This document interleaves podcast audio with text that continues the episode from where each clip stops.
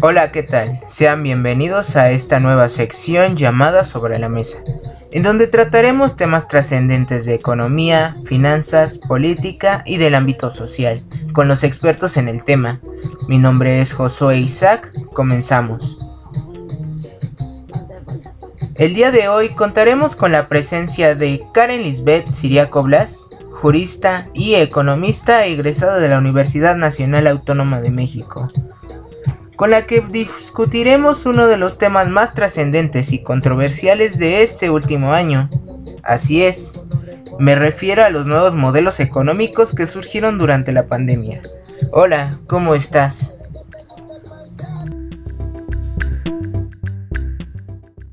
Bien, Josué, encantada de estar aquí.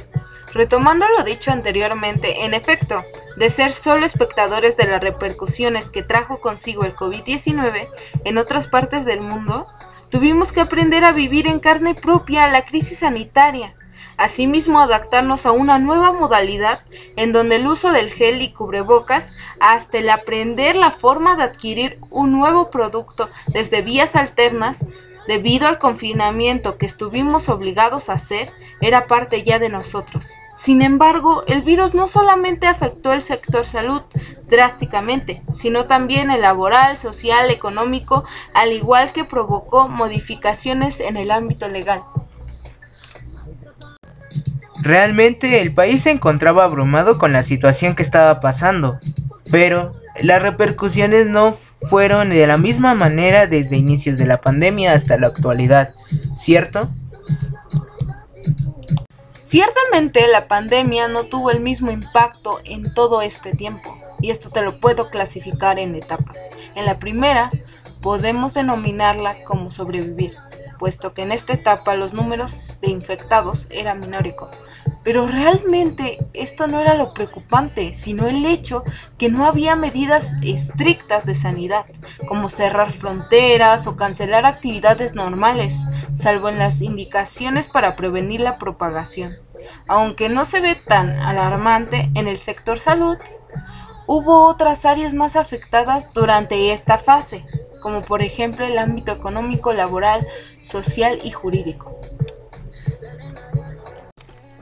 Si nos concentramos un poco en el ámbito económico, el primer efecto que tuvo el país fue el primer trimestre del 2020, derivado del cierre de varios países y, y, dando como resultado la cancelación de vuelos a nivel mundial.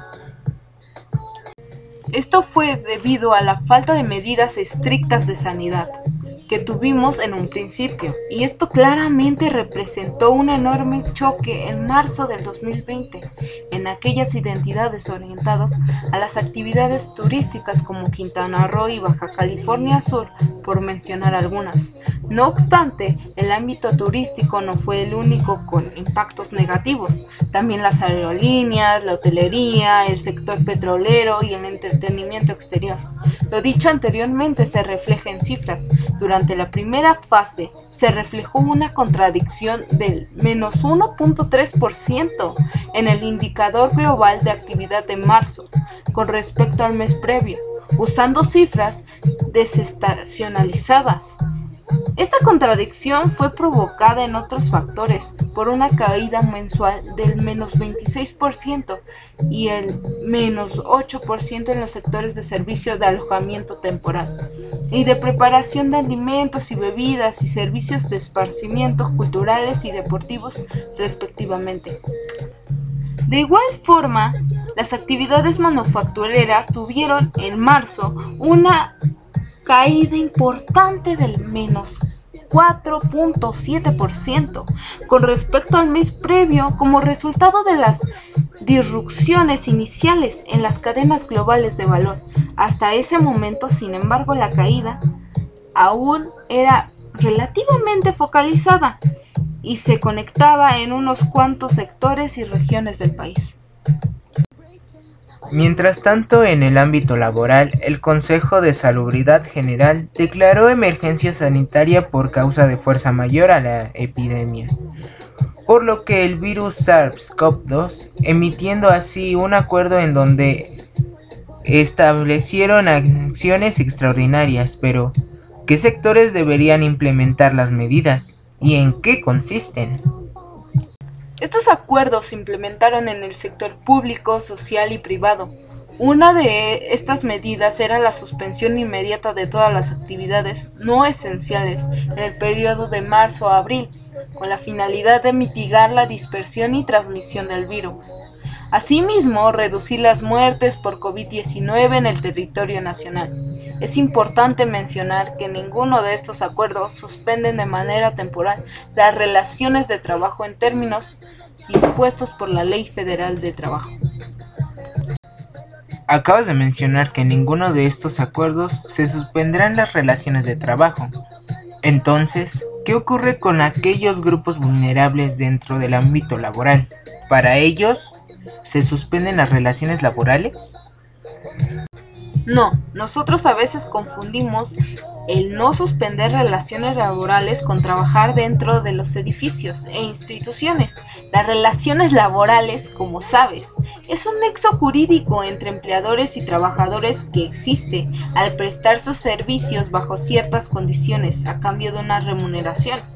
Es cierto, al ser un grupo vulnerable tiene secciones. Es por ello que dentro de estos acuerdos mencionados, uno de ellos es el resguardo estricto en el periodo de marzo a abril a personas mayores de 60 años en estado de embarazo, con diagnósticos de hipertensión arterial, diabetes mellitus, enfermedad cardíaca, inmunosupresión, insuficiencia renal o hepatítica. Sin embargo, los patrones deberán implementar políticas temporales para que dichas personas trabajen desde su casa recibiendo su sueldo íntegro, por el tiempo que dure la medida. En caso de que lo anterior no fuera posible, el patrón está obligado a cubrir el pago íntegro de su salario. Ya que estamos dentro del ámbito laboral, el Congreso de la Unión reactivó una discusión formal de la reforma a la Ley Federal del Trabajo para regular el outsourcing y cerrar la puerta a la subconcentración laboral. ¿Nos puedes hablar de ello? Claro. Como mencionaste anteriormente, Josué, el Congreso de la Unión reactivó la discusión formal de la reforma a la Ley Federal del Trabajo para regularse en materia de outsourcing. Principalmente porque quiere que uno de los cambios sea la inspección laboral, ya que según los datos de la Secretaría del Trabajo desde el 2012 hasta el 2018 nunca habían inspeccionado empresas para detectar las malas prácticas por outsourcing. Es por ello que realizaron estas, estas nuevas comisiones de trabajo y prevención social y hacienda, plasmadas en el artículo 1004A, eh, en donde se establece que, que el patrón que no permita la inspección y vigilancia que las autoridades del trabajo ordenen en su establecimiento serán notificadas de que se tienen que presentar toda la información requerida y se les hará de conocimiento al no hacerlo. Como pudimos aprender, la economía eh, también conocida como la política económica, comprende las acciones y decisiones de las autoridades que cada país toma dentro del ámbito de la economía. A través de su intervención se pretende controlar la economía del país para proporcionar estabilidad y crecimiento económico, estableciendo las directrices para su buen funcionamiento. A medida que un gobierno va estableciendo una determinada política económica, se encarga del control de diferentes factores económicos importantes en la vida del país, como los presupuestos del Estado o del mercado laboral. Por así decirlo, el Estado conduce a la economía de su territorio con las herramientas de la política económica. Con esto concluimos el programa del día de hoy. Les agradezco por habernos acompañado en este primer episodio y si es así, esperen el próximo a la siguiente semana. Agradecemos la presencia de Karen. Karen, hasta luego. Hasta luego. Encantada de estar aquí.